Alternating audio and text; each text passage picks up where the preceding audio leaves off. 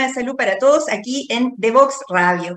Hoy vamos a tocar un tema que, tal como el entrevistado me contó recién, se ha normalizado como si esto fuera natural, el tener incontinencia urinaria en la mujer.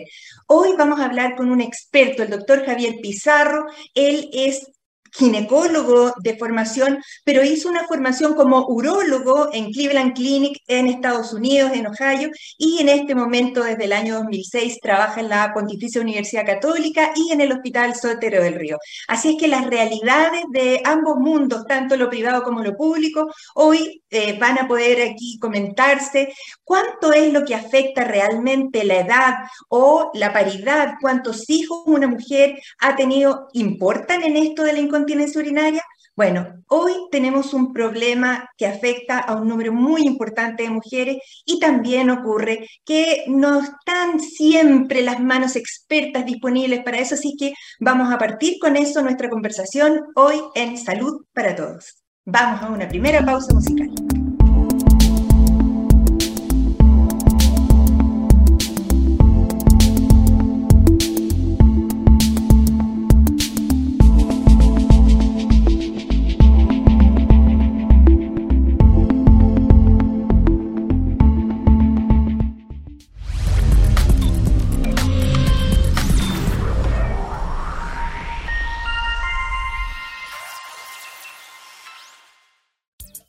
Descubramos los beneficios y retos de la tecnología en el aprendizaje. Escúchanos cada lunes y miércoles a las 15 horas en Tareas de Tecnología. Desafío para la próxima clase con Nicolás Soto en divoxradio.com. Y aquí estamos ya de lleno en nuestra conversación con el doctor Javier Pizarro. Él es jefe de servicio de una unidad que, sorpréndanse, se llama Centro de Innovación en Piso Pélvico. Esto vamos a tener que conversarlo y explicarlo a la audiencia porque no es, no es algo que esté como en la retina de las personas para saber de, esto. Hoy día eh, tenemos aquí al doctor Pizarro. ¿Cómo está Javier? Muy bienvenido al programa. Hola doctora, muchas gracias por la invitación. Eh, aquí muy contentos de poder acompañarlos y poder tratar de, ayudar un poco en la educación general de lo que corresponde eh, los problemas del piso pélvico, que son extremadamente frecuentes, como conversábamos hace algunos minutos antes de, entrar en la cámara, eh, y, pero que muchos de ellos son desconocidos y muchas veces el que responde la pregunta es la vecina, la amiga, siendo que habemos muchos especialistas eh, que, podemos ayudar a las pacientes y a veces por desconocimiento que las pacientes no saben con quién encontrar y buscar ayuda. Perfecto, pero primero cuéntame, ¿cómo es que a ti te, interesó este tema? ¿Qué es lo que te, qué es lo que te fascina en el fondo de la problemática? Y luego vamos a ir comentando cómo, cómo has ido haciendo tus aportes innovadores en esto. Cuéntanos primero cómo llegaste a la especialidad, esta, esta mezcla entre la ginecología y la urología. Sí, bueno, eh, yo la verdad llevo muchos años eh, trabajando en esta área. Eh, yo estaba haciendo mi especialidad en ginecología inicialmente. Y em, en ese tiempo, en algún momento pensé hacer oncología ginecológica porque una de las cosas que a mí me, me apasiona es la cirugía, es estar en pabellón.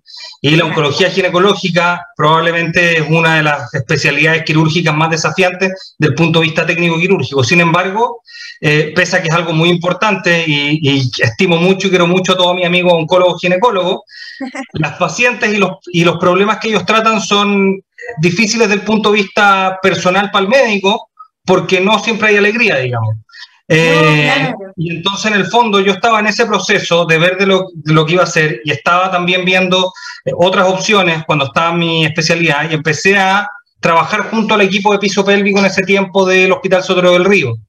Em, y, y, en ese momento me di cuenta de que una de las cosas que era maravillosa de esta subespecialidad tiene que ver con que nosotros vemos muchas pacientes que están en edad activa, viviendo su vida a pleno, sin embargo, tienen problemas que les afecta su calidad de vida de manera profunda y que les hace, digamos, tener una, calidad de vida no buena, eh, tienen unas tasas de depresión alta y me di cuenta de que muchas veces nosotros estando en ese momento podemos acompañar a las pacientes, ayudarlas a mejorar y a retomar su nueva calidad de vida, volver a estar en su vida en pareja, poder eh, pasarlo bien con sus hijos y además tiene un desafío quirúrgico tremendo porque nosotros lo que hacemos es hacer cirugía reconstructiva, entonces intentar reconstruir lo que naturalmente había siempre es un desafío, obviamente que nunca logramos resultados exactamente iguales a cómo eran las cosas inicialmente, pero muchas veces nos acercamos y logramos mejorar la calidad de vida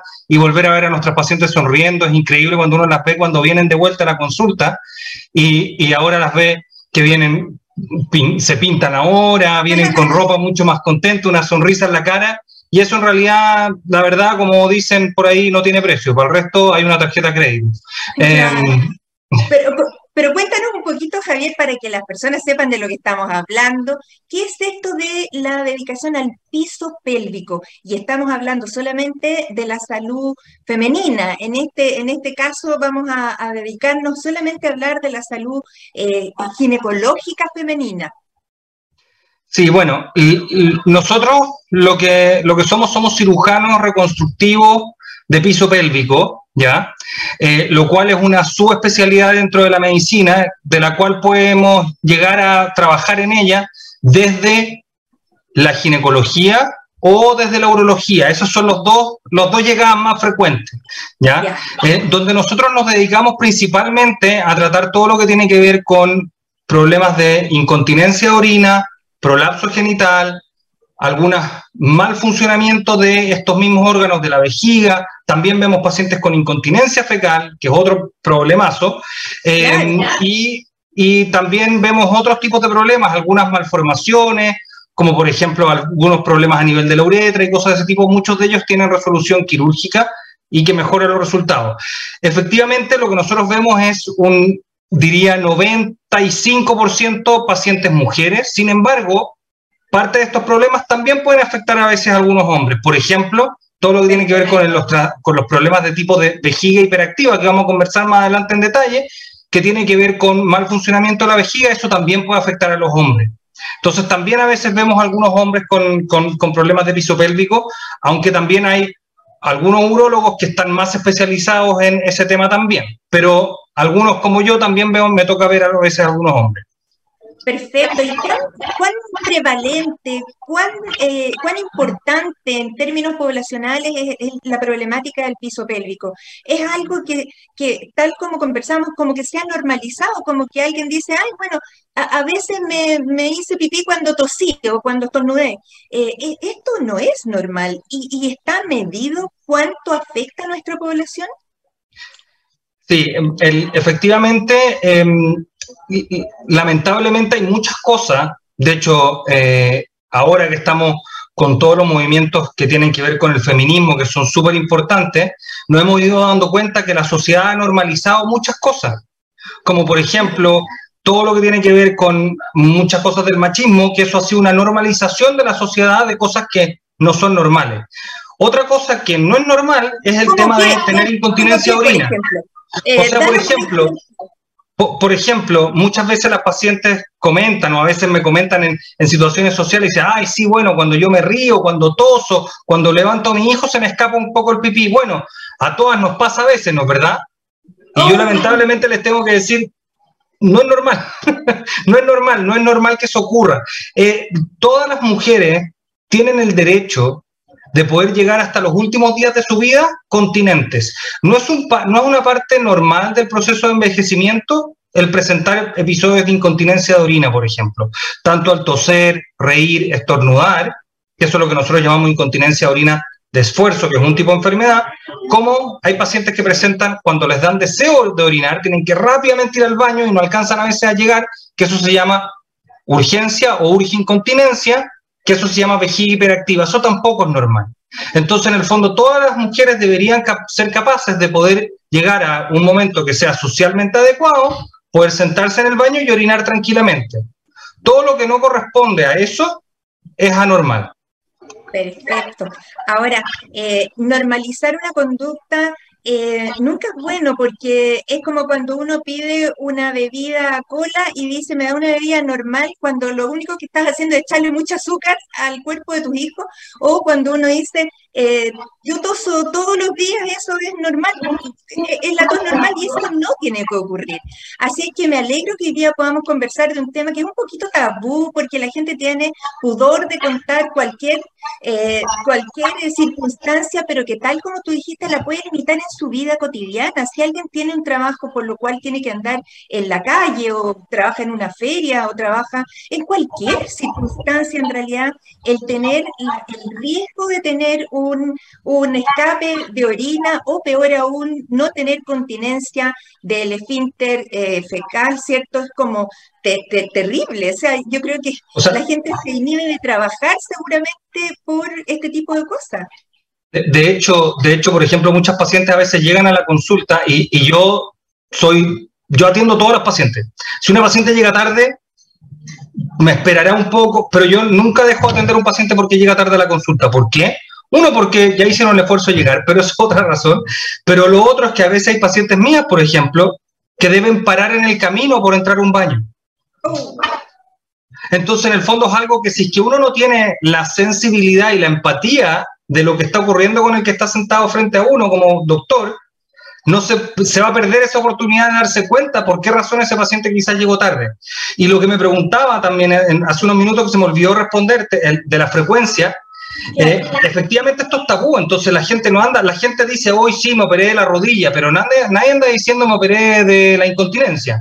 Es como algo que la gente no habla abiertamente. Quizás en el futuro eso va a ocurrir así, pero hoy en día sigue siendo un poco tabú y esto es algo extremadamente frecuente. De hecho, en estudios que, que existen sobre la frecuencia de la incontinencia de orina, eh, en Estados Unidos, que es donde hay más datos, el 30% de la población puede tener incontinencia de orina eh, que sea clínicamente relevante, o sea, en el fondo que les afecte su calidad de vida.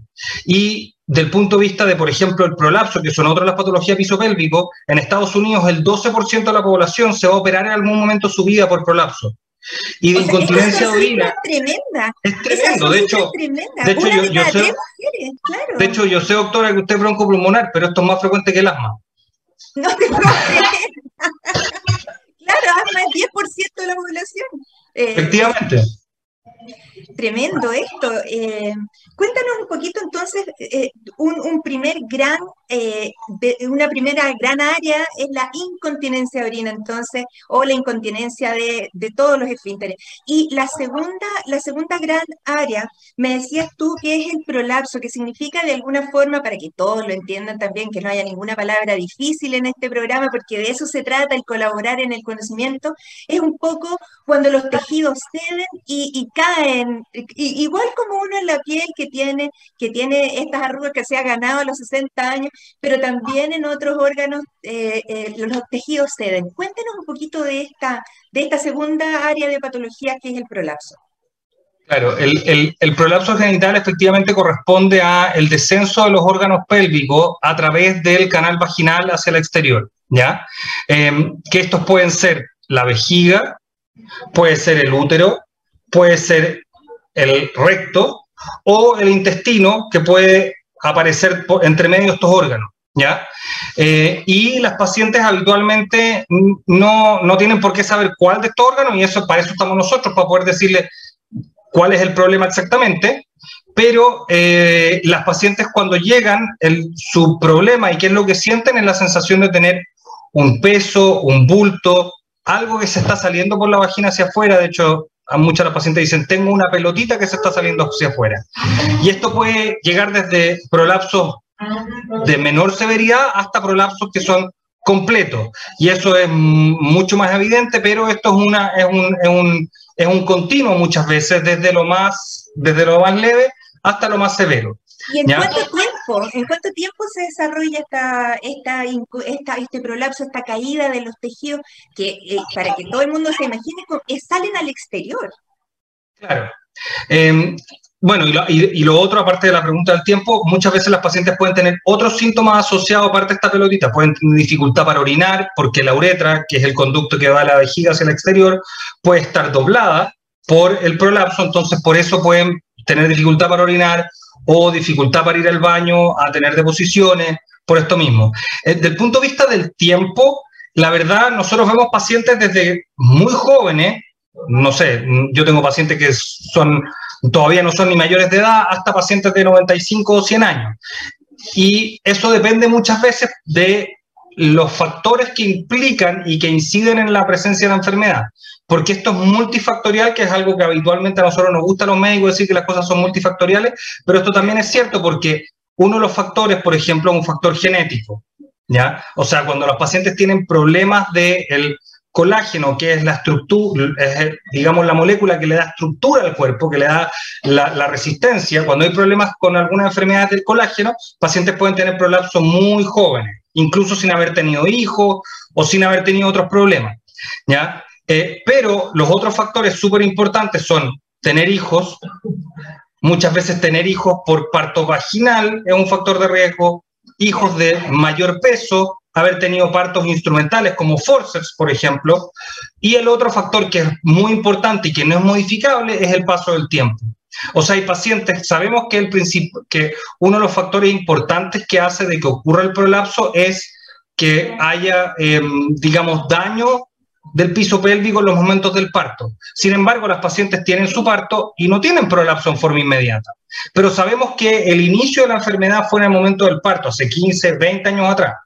Entonces lo que ocurre es que tenemos que esperar a que pase el tiempo, que la musculatura ya no sea capaz de sostener este, esta estructura y empieza a aparecer el prolapso hacia afuera. Entonces hay pacientes que dependiendo de la circunstancia pueden tener una progresión más rápida de su prolapso y hay otras que no.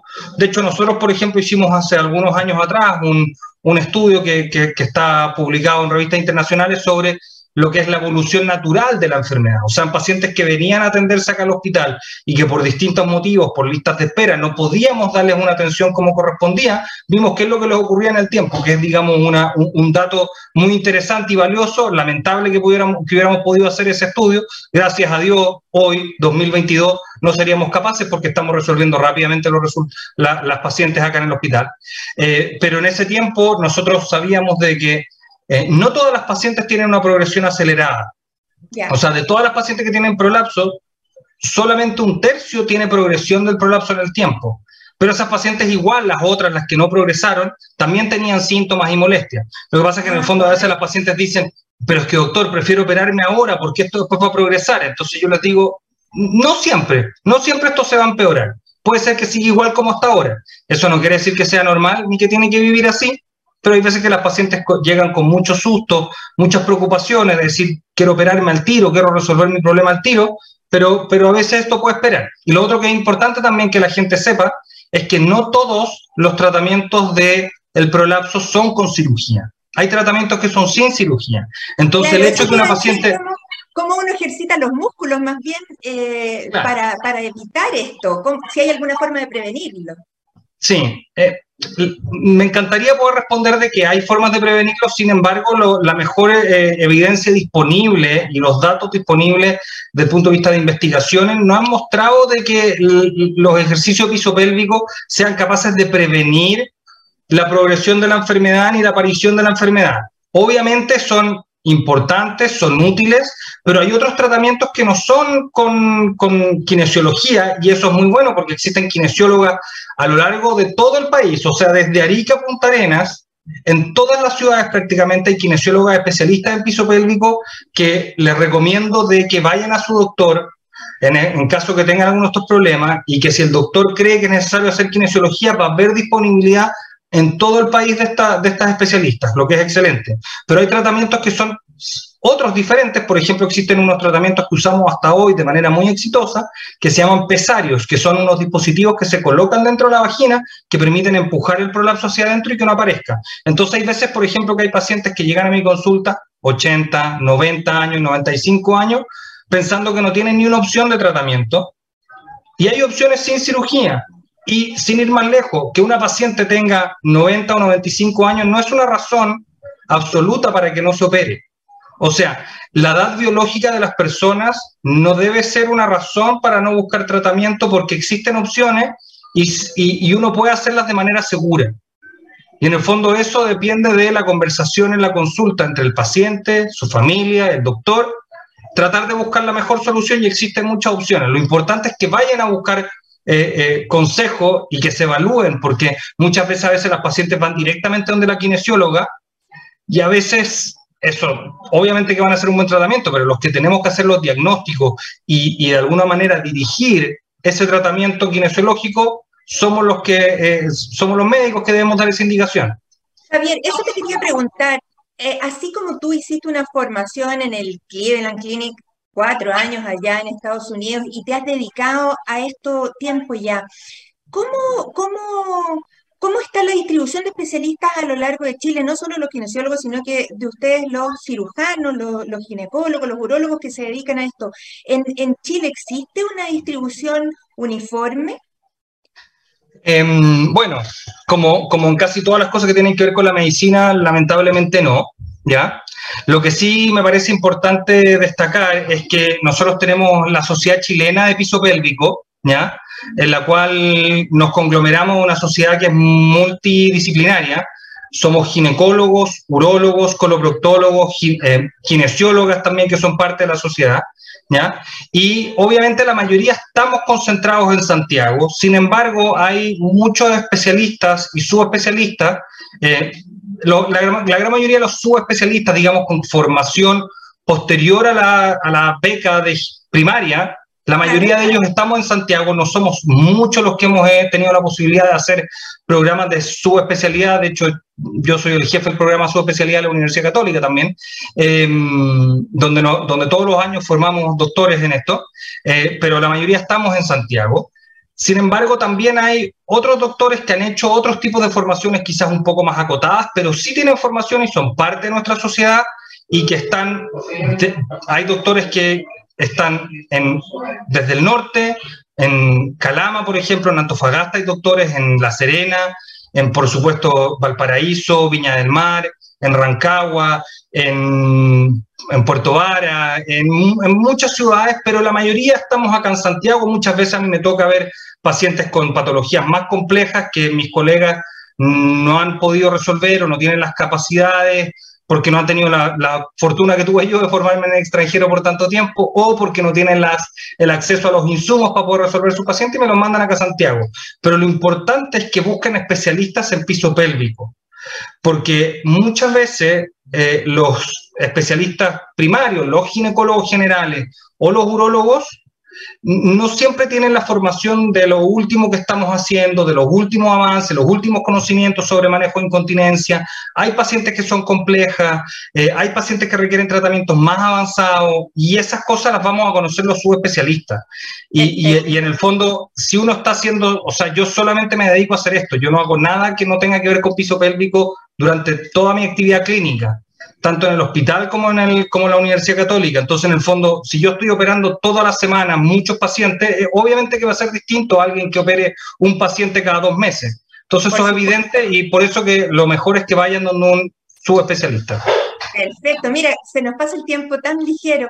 Vamos a ir a una pausa musical y seguimos conversando con el doctor Javier Pizarro, el jefe del Centro de Piso Pélvico de Innovación en Piso Pélvico de la Universidad Católica y del Hospital Sotero del Río. Volvemos de inmediato. No te quieres fuera. Conversaciones de minería y energía con Nancy Pérez y Pamela Chávez. Cada martes y viernes a las 15 horas Recursos con perspectiva. Recursos con perspectiva. Somos divoxradio.com.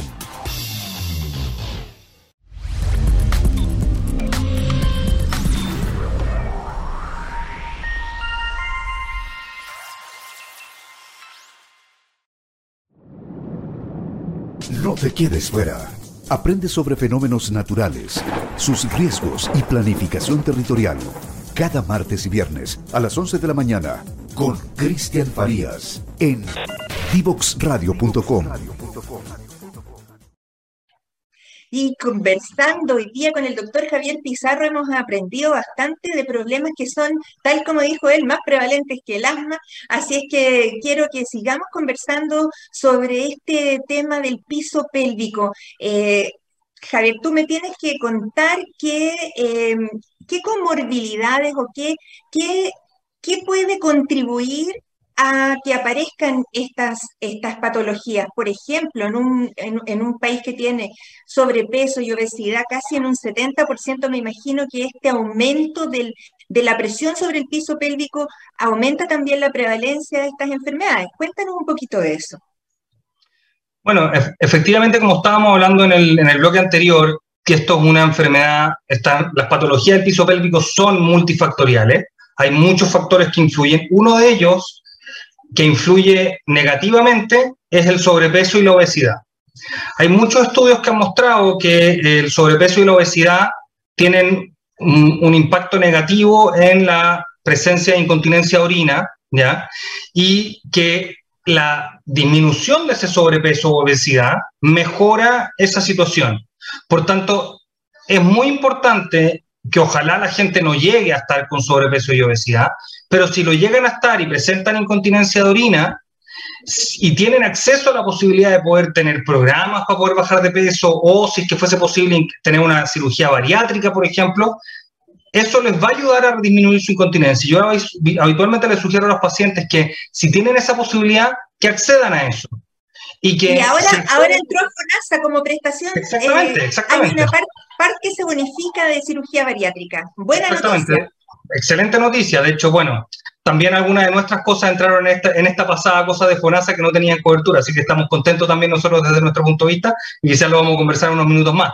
Pero, pero eh, efectivamente la disminución de lo que los estudios han mostrado, que una, un paciente con sobrepeso o obesidad que logra disminuir un 8% de su peso, esa disminución es capaz de mejorar su incontinencia de orina en un porcentaje importante. Entonces, por eso yo habitualmente le recomiendo eso. Sin embargo, sabiendo de que muchas veces tener acceso a cirugía bariátrica o a programas y ahora con todos los problemas que tenemos de los costos de la vida, lo cara que está la, comida saludable, entiendo, entendemos que muchas veces la gente, aunque haga un esfuerzo y todas las dificultades que tenemos en la vida, hay veces que nuestras pacientes simplemente no pueden bajar de peso.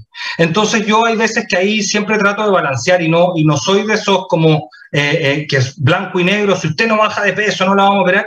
No, yo tengo mucha más flexibilidad en ese sentido y si una paciente no lo logra, no puede, ya lo ha intentado, no tiene acceso, en su hospital no hay posibilidades, entonces les digo, mire, podemos resolver su incontinencia ahora, pero les informo y les doy que tengan un consentimiento informado de que si es que lograran bajar de peso, eso mejoraría, pero sabemos que no siempre ocurre y por tanto hay veces que las pacientes es mejor a veces ofrecerle una cirugía de incontinencia, resolver ese problema y si después tienen la oportunidad de poder bajar de peso y tener una vida más saludable, mejor todavía. Perfecto. ¿Afecta el resultado entonces el, tener un sobrepeso o decía, afecta el resultado de la cirugía? También nosotros hicimos un estudio hace algunos años atrás donde mostramos de que en pacientes que eh, tenían una obesidad, digamos, mayor, digamos, eh, más, un IMC más de 35, que eso es bastante, digamos, o sea, una paciente, por ejemplo... Ejemplo, chilena de un metro 55 con 90 kilos. exactamente, exactamente, y esas no son pocas de mis pacientes que yo veo. Si nosotros comparábamos pacientes que operábamos con esas características, versus pacientes que no tenían una obesidad tan importante como esa, las pacientes con una obesidad mayor tenían una tasa de falla que era el doble de la cirugía que las pacientes que no tenían ese nivel de obesidad. Viendo en la mitad del vaso lleno. ¿Y la tasa de éxito cuánto es? eso, por eso, en, general, las tasas de, éxito de la cirugía de incontinencia orina de esfuerzo, que es un tipo de incontinencia, que es esta toser, reír, estornudar, nuestra tasa de éxito en general es entre un 85 y 92%. En nuestro hospital, en el Sótero, tenemos una tasa de éxito que es alrededor del 92%. En las pacientes que tenían, que comentamos antes, con IMC mayor a 35, que son estas pacientes muy obesas, su tasa de éxito era un 82% o un poco menos que eso. Entonces, en el fondo, siguen teniendo una tasa de éxito alta. No estamos hablando de que la mayoría falla, no. 8 de cada 10 pacientes con obesidad muy importante están mucho mejor después, pero sigue siendo mayor la tasa de falla que las pacientes que no tienen esa ese sobrepeso u obesidad. Por eso que es un factor importante que tenemos que tener en mente y que los pacientes deben saber que es algo que no solamente les afecta por el punto de vista cardiovascular, de su rodilla, o del punto de vista de un estado inflamatorio sistémico, que es lo que ocurre con los pacientes con obesidad, sino que también les afecta el piso pélvico, es otra parte. Y otro tema también muy importante es que, por ejemplo, pacientes diabéticas, la diabetes también afecta el funcionamiento de la vejiga. ¿Cómo? ¿Cómo así? Lo que ocurre es que para una de las cosas que pasa con los pacientes que tienen diabetes que no está bien controlada, porque sabemos que pacientes con diabetes bien controlada tienen resultados similares a pacientes sin diabetes. Aquí estamos hablando de pacientes con diabetes que no está bien controlada. Esos pacientes muchas veces tienen a través del riñón excreción de azúcar, porque el riñón no es capaz de manejar todo el azúcar que le llega y en el fondo parte de esa glucosa, de ese azúcar, pasa y está en la orina. Entonces tienen una orina que está sobrecargada de azúcar. Y, esa, y, esa, y esa glucosuria que se llama produce irritación vesical y síntomas de vejiga hiperactiva y también es un factor de riesgo para poder presentar infecciones urinarias. Entonces, eso es mucho más frecuente en pacientes obesas, pero también en pacientes no obesas. Entonces, también es importante la diabetes compensarla por esa razón. Y lo otro que también ocurre es que las pacientes con diabetes pueden tener neuropatía, también puede tener problemas de neuropatía en las extremidades o pueden tener problemas a nivel del sistema nervioso en general. Y eso también afecta a los nervios que van a inervar la vejiga. Entonces eso también se ve afectado. Entonces muchas veces los pacientes con diabetes mal compensada funcionan como pacientes con problemas neurológicos que les afecta la vejiga. Perfecto. Mira, aprovechemos el tiempo eh, para que nos cuentes ahora las innovaciones que tú eh, eh, tienes en tu centro de piso pélvico del Hospital Sotero, del Río, en la Católica. Cuéntanos ahora específicamente de eso. Sí, bueno, mm, hay muchos tratamientos que son tratamientos estándar y que son los realizados por la mayoría de los especialistas y subespecialistas a nivel, a nivel país. ¿ya? Que son las cirugías típicas, por ejemplo, hay cirugías que hacemos con, con, por ejemplo, está una malla típica para hacer cirugía de incontinencia de esfuerzo que se pone así bajo la uretra, ¿ya? Sin embargo, hay pacientes que nosotros ya, ya les comenté que hay tasas de éxito que son 90, que es excelente, 90%, igual para las cirugías de prolapso, pero siempre tenemos un porcentaje de pacientes que no logramos que mejoren. O hay pacientes que tienen vejiga hiperactiva, que son estos apuros para ir al baño o incontinencia fecal, que no logran mejorar con otros tratamientos, que son algunos medicamentos, o a veces pueden necesitar, por ejemplo, kinesiología, y si no mejoran con eso, ¿qué les ofrecemos? Y entonces nosotros acá en el hospital eh, y también dentro de la red de la católica hemos tenido eh, la visión, digamos, de pensar de que no porque estemos en Chile no vamos a ofrecer todo lo que esté disponible para poder mejorar la calidad de nuestros pacientes. Entonces, por ejemplo, en pacientes que tienen incontinencia de orina de esfuerzo, que son estas que fallaron, o sea, las operamos y volvieron a tener incontinencia, muchas veces, a veces les ofrecemos otro tipo de tratamiento que, por ejemplo, acá les voy a mostrar, no sé si se alcanza a ver, pero este es un tipo de malla. Descríbelo para las personas que escuchan solamente. Esto, es, esto, es una, esto es una malla, pero que lo que utiliza es un dispositivo que permite aumentar la tensión sobre la uretra. ¿Ya? Entonces lo que ocurre es que esto nos permite ir, si es que una paciente tiene una incontinencia muy difícil de tratar, nosotros podemos incluso en el tiempo, me dice, doctor, estoy muy bien ahora, y pasa un año y me dice, doctor, de nuevo tengo incontinencia. Entonces, en vez de reoperarla, nosotros podemos poner la anestesia local en la zona donde está este dispositivo, Accedemos a eso, volvemos a colocar este manipulador que está acá y podemos aumentar la tensión. Y eso nos permite entonces que una paciente que eventualmente podría haber sido necesario reoperarla, no es necesario reoperarla.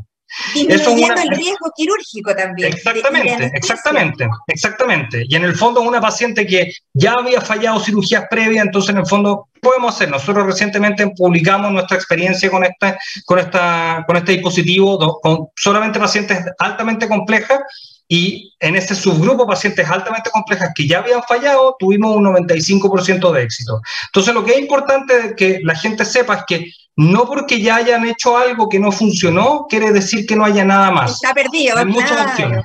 Y por ejemplo, otra cosa que también es, eh, eh, es innovador para, para, nuestra región, para Chile, tiene que ver con que en pacientes que tienen esta vejiga hiperactiva o incontinencia fecal o otros problemas de funcionamiento de la vejiga, cuando fallan otros, estos tratamientos, existen tratamientos que nosotros llamamos avanzados, de tercera línea. Dentro de esto, para la vejiga hiperactiva existen dos tratamientos avanzados. Uno es que nosotros podemos inyectar Botox, que es el mismo que nos ponemos acá en las arrugas, pero que lo ponemos en la vejiga, ya que tiene una tasa de éxito muy alta. Eh, y eso lo hacemos, digamos, el Botox, como todos sabemos, va perdiendo su efecto en el tiempo, entonces hay que repetir las inyecciones cada 6 a 8 meses. Y la otra opción es hacer nosotros usamos unos marcapasos que son para la vejiga, que este lo estoy mostrando acá, el que nosotros usamos, eh, que es un marcapaso. Tal como corazón. Exactamente, igual a un marcapaso. Y esto se conecta a, una, a un electrodo, que se los voy a mostrar acá, que no sé si alcanza a ver, pero que es muy pequeño. Y este electrodo permite estimular las raíces sacras, que se llaman, que son los nervios que están afuera de la columna. Esto no tiene que ver nada con la médula ni nada parecido. Los nervios que van afuera, que van a inervar el piso pélvico. Y esta modulación de la respuesta nerviosa hace de que la vejiga vuelva a retomar una función normal y la incontinencia fecal desaparezca, con tasas de éxito que van a entre el 85 y 95%, o sea, altísimo. Y ese tratamiento, por ejemplo, este de, la neuromodulación sacra, que se llama este marcapaso, nosotros somos el único hospital público, el Sotero del Río, que lo realiza de manera frecuente. De hecho, hoy día en la mañana acabo de terminar de operar dos pacientes y acabo de hacer otro procedimiento de este mismo acá, y tenemos resultados que son excelentes, así que es importante que la gente sepa de que existen muchas opciones de tratamiento y que las busquen, porque habemos especialistas que podemos ayudarlas y en, los centros de mayor volumen o mayor experiencia podemos tener otras opciones para poder ayudar. Y cuéntame, Javier, el acceso a esto es algo que está incluido en FONASA, eh, van para allá, eh, hay acceso público y privado, cuéntame, cuéntame de eso a ver, las cirugías más eh, habituales de incontinencia de orina, que son estas mallas que les mostré al principio. Eh, Verdadero soporte físico. Exactamente, funcionan, de hecho, esto funciona, nosotros, de hecho, eh, el sistema funciona como una hamaca. Eh, que en el fondo permiten sostener, tal como una hamaca uno lo sostiene en la playa, esto es lo que permite sostener la uretra, funciona exactamente igual. Entonces, el, acceso a este tipo de tratamientos eh, está eh, cubierto tanto por FONASA como por las ISAPRES en general, ¿ya? los tratamientos más habituales, las cirugías con malla, las cirugías de prolapso, ¿ya? Sin embargo, hay algunas cirugías más avanzadas que ha costado porque en el fondo muchos de esto tiene que ver con, con implantes. Nosotros ocupamos eh, dispositivos o insumos que son implantables y que mm, no son absorbibles. Entonces, en el fondo, el paciente tiene que costear eso y muchos de ellos, algunos tienen costos que son más altos. Por ejemplo, algunos de los tratamientos, eh, este, esta cirugía que yo les hablaba de incontinencia, que es ajustable, que se llama, eh, vale cuatro veces más que una malla no ajustable. Y eso habitualmente el ISAPRE no lo cubre. O sea, estamos hablando de que el dispositivo tiene un costo de alrededor de un millón y medio de pesos. Todo lo otro probablemente el ISAPRE o FONASA lo va a cubrir, pero el dispositivo no. Ah, comprendo. como, como, como, muchas los cosas. implantes de cadera, como los marcapasos, exactamente, exactamente. Siempre se ha partido así en este país en el que el paciente desgraciadamente tiene que asumir parte de esta, de esta tecnología hasta que finalmente se demuestre el resultado. Pero, pero, pero una de las buenas noticias que, que, creo que esta es la primera vez que lo comento así públicamente más allá de, ah, las, de, las, paredes del hospital. Eh, la semana pasada lo, eh, ya salió publicado, digamos, dentro de, lo, de, de, las nuevas coberturas de FONASA, de la nueva codificación de FONASA, eh, está incluida la neuromodulación sacra, este marcapaso de la vejiga, que nosotros llevamos acá trabajando desde el año 2015 eh, haciendo cirugías de estas eh, y llevábamos ahora cerca de nueve meses, diez meses trabajando semanalmente con FONASA para poder hacer la descripción de la técnica y de tal manera que exista una nueva codificación, lo que ya es un avance tremendo. De hecho, las pacientes que operé hoy día fueron las primeras pacientes que, que hemos operado en Chile utilizando la nueva codificación de FONASA. esa cobertura, esa sí, para mí es emocionante. O sea, yo llevo en esto, de hecho, yo empecé, yo empecé a venir, yo vine desde Estados Unidos a Chile a operar pacientes con, de esto en 2015. Yo estaba en Estados Unidos. Entonces yo llevo muchos años haciendo esto y, el, y, lo, y, lo bueno de esta cobertura es que va a permitir cubrir parte de los costos. Lo malo es que esta cobertura, que esto es un poco contraintuitivo, es para pacientes del sistema público de salud solamente. Entonces, hoy en día existe mayor acceso a este tipo de tratamientos avanzados que la batería, por ejemplo, o sea, este, este marcapaso tiene un costo de alrededor de 9 millones de pesos. Eh, el, acceso, o sea, digamos, em, la, cobertura de esto es mayor en el sistema público que en el sistema privado. notable. Es, notable, pero como a mí me gusta trabajar por la equidad y trabajar con que todos tengamos acceso a salud y por eso trabajo con pasión acá en el Sótero, voy a seguir trabajando con pasión para que la gente que se atiende con su ISAPRE pueda tener también acceso a esto. Así que ese es nuestro siguiente paso, tratar de lograr que los pacientes tengan acceso a esto también. Doctor Javier Pizarro, ha sido realmente un agrado conversar hoy día con usted. Eh, tenemos aquí ya muchos temas que se tienen que ir socializando. la incontinencia nunca es normal. Tenemos alternativas de, de, alta tecnología para resolver estos problemas tan prevalentes. Le agradezco muchísimo hoy día el tiempo que nos ha proporcionado y las, y las novedades y, y todas estas primicias que nos ha contado. Sí, muchas muchas gracias y, ojalá que sigamos todos los doctores en Chile y toda la gente que trabajamos en salud trabajando por lo mejor de nuestros pacientes para poder trabajar en educar a la población y, y, eso y ocupar todos los medios posibles, tanto sea la televisión, la radio, los canales digitales, todo para poder la gente tenga mayor acceso y que tratar de evitar que el doctor sea el doctor Google, que siempre es un problema cuando la gente ocupa el doctor Google y que seamos nosotros los que podamos entregar la información. Así que, doctora, le agradezco porque creo que usted ha sido una, una persona importante estos últimos dos años para, para, nuestro país. Así que muchas, muchas gracias por seguir haciendo esto y ojalá que lo siga haciendo con otras áreas también. Por supuesto. Y vamos a conversar en otra oportunidad. Que estén muy bien, Javier.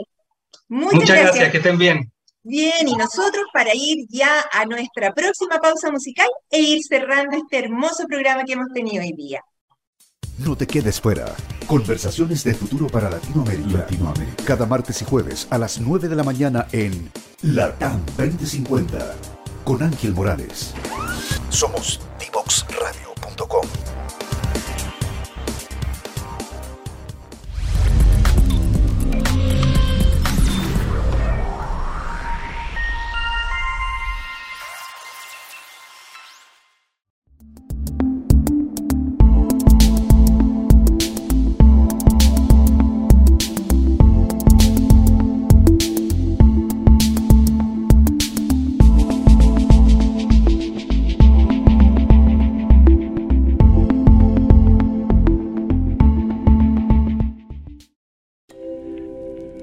Y ahora llegó el momento de saludar a Cermecop. En Chile existe una sensación de desprotección en cuanto a la salud, evidenciada en un acceso precario, poco oportuno y costoso. En Cermecop creemos que todas las personas deben tener acceso a una salud de calidad. Por eso, entregamos beneficios y cobertura para todos, sin importar su edad, género ni preexistencias, porque su salud es lo que más nos importa. Conoce nuestro programa individual en vivesermecop.cl, donde podrás acceder a atenciones médicas gratuitas, telemedicina ilimitada y mucho más desde 3.390 pesos. Encuéntranos en Instagram y Facebook y vive los beneficios de sentirte protegido. Entra ahora a vivesermeco.cl. Y estamos cerrando este programa con un capítulo hoy de esos temas que a veces nadie conversa, no son algo que uno quiera compartir, que son todos los problemas de continencia e incontinencia urinaria y fecal. ¿Quién quisiera estar expuesto a eso? Nadie, pero es más prevalente que el asma, me dijo el doctor. Así es que es algo que tenemos que ponerle mucha atención, primero que nada, porque hay factores de riesgo que se pueden de alguna manera disminuir, prevenir y evitar, que son obesidad, diabetes. Claro, porque la obesidad contribuye a cargar el piso pélvico y la diabetes descompensa todo nuestro sistema. Así es que nosotros queremos ser un programa aquí en Salud para Todos en Devox Radio que contribuya al conocimiento, a conocer las innovaciones en cada área específica. Y hoy Hemos tenido el agrado de compartir con el doctor Javier Pizarro, jefe del Departamento de Innovación de Piso Pélvico del Hospital Sotero del Río. Tenemos muchas cosas de que conversar porque tenemos que conocer nuestro cuerpo, tenemos que conocer nuestro ánimo, tenemos que conocer nuestro comportamiento. Y este programa ha contribuido a eso. Gracias a nuestros auspiciadores, hoy tenemos a Cermecop que nos está auspiciando, así que estoy muy contenta de esta segunda gran temporada de nuestro programa Salud para Todos. Que estén muy bien, nos vemos.